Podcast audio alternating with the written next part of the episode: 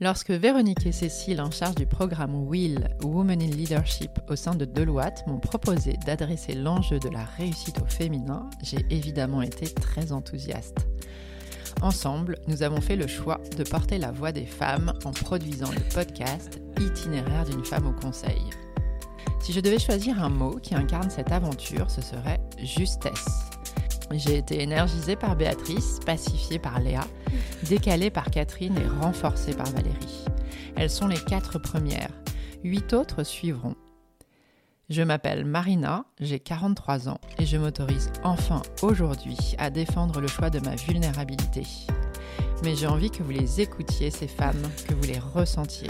Alors merci à toutes les quatre de cette belle authenticité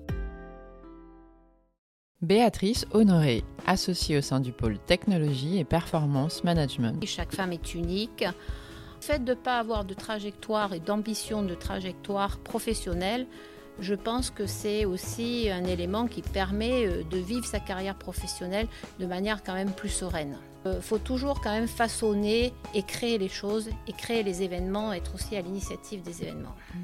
Aujourd'hui, on parle beaucoup d'employabilité, je pense qu'on va en parler pas mal compte tenu du contexte que l'on vit aujourd'hui. Euh, l'employabilité, euh, c'est pas l'employeur hein, qui vous la gère, hein, c'est vous hein, qui gérez votre employabilité. Il faut être euh, conscient par rapport à ça. Mais est-ce que réussir en tant que femme, c'est pas différent justement? Est Mais réussir, est-ce que c'est être tout en haut? Voilà. Moi, c'est pas bon, voilà, ce sont pas mes convictions. Réussir, c'est un bon équilibre avec tout ce qu'on a envie de faire et ce qui nous mmh. épanouit et qui nous permet de rester jeunes. Et de toute façon, déjà, ne serait-ce que dans le métier du consulting, on n'a pas un taux de win le taux de au deal qui soit euh, si important que cela. Donc on a quand même plus d'échecs que de succès quand même hein, là-dessus.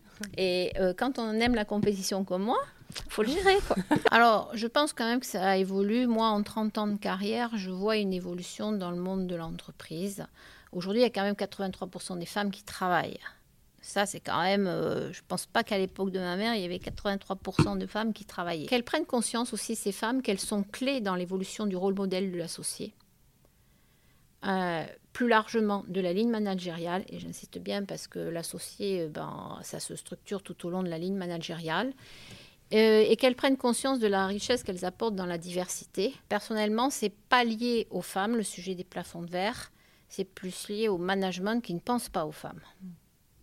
C'est, je vais inverser les choses. Hmm. Euh, la femme ne se met pas des plafonds de verre. La femme a manqué de confiance, il va falloir travailler sur elle et qu'elle apprenne à oser. Euh, mais elle ne se met pas forcément des plafonds de verre. En revanche, le management ne pense Qui est pas. majoritairement masculin. Voilà, exactement. Ne pense pas parce qu'il va y avoir en effet euh, ces ruptures de mois pendant bah, gérer euh, les arrêts de travail pour avoir des enfants. Hein. On, quand même, il faut assurer la suite euh, de, notre France.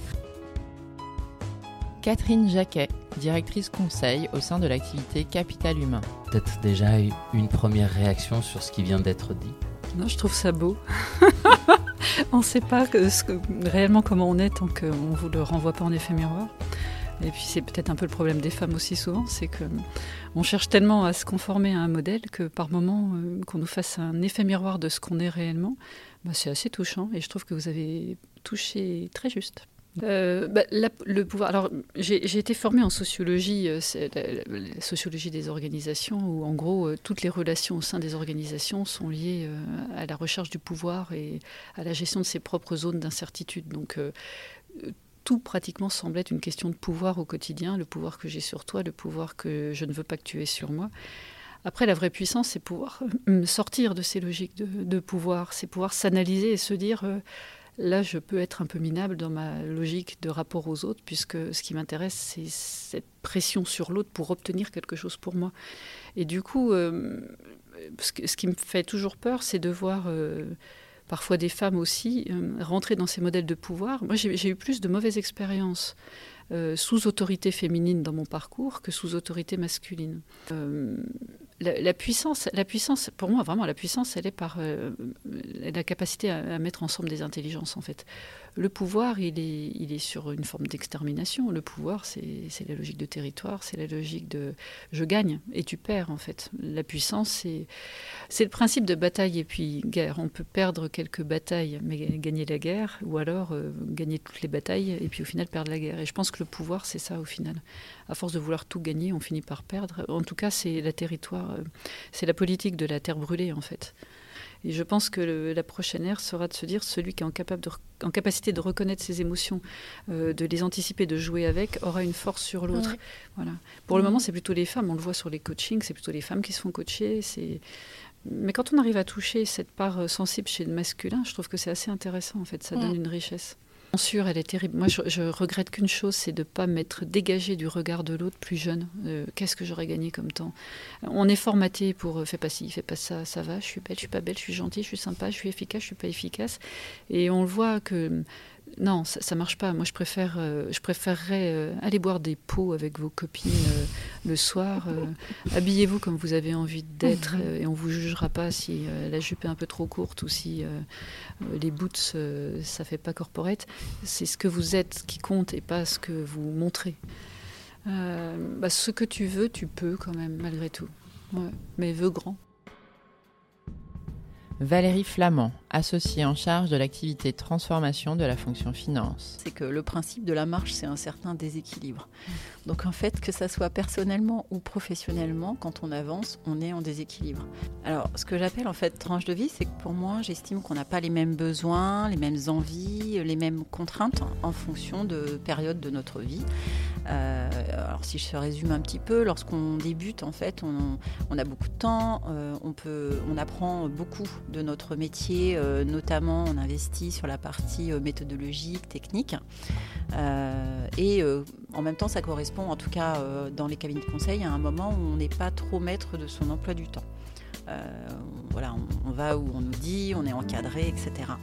Ensuite vient un moment où on commence à manager des personnes. Euh, et là, on, devient aussi un peu plus maître de son temps. Euh, donc, euh, l'organisation est un peu plus à notre main. et souvent, c'est à partir, alors en particulier de la position manager ou senior manager, et c'est souvent le moment où on a des enfants. Donc là, il faut tout mener de front. donc, on doit travailler autrement. Il faut trouver un autre équilibre. Il faut trouver le bon setup. Euh, pour y arriver. Et du coup, bah, le rapport au temps, à l'organisation euh, est différent et la charge aussi est différente. Euh, pour moi, c'est trouver en fait des ajustements et des appuis pour pouvoir avancer de concert dans sa vie personnelle et professionnelle. J'ai l'impression plus qu'avant qu'il est moins nécessaire de se glisser dans un costume masculin pour asseoir sa crédibilité, c'est ce que je vois. Du coup, moi j'ai envie de dire, euh, mesdemoiselles et mesdames, euh, ne vous auto-censurez surtout pas.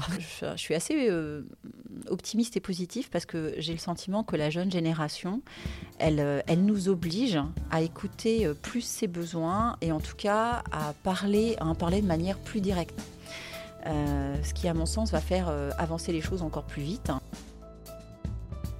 Léa Binet, directrice au sein de Finance Transformation. Euh, je crois à la complémentarité des deux dimensions, le temps long et le temps court. Les deux sont fondamentalement euh, nécessaires. La conviction que euh, son intuition est souvent, et même j'ai envie de dire à 100% des cas, vraiment la, bonne. Mes sujets, ça a été d'assumer son ambition, et également très certainement un petit peu de censure de censure personnelle.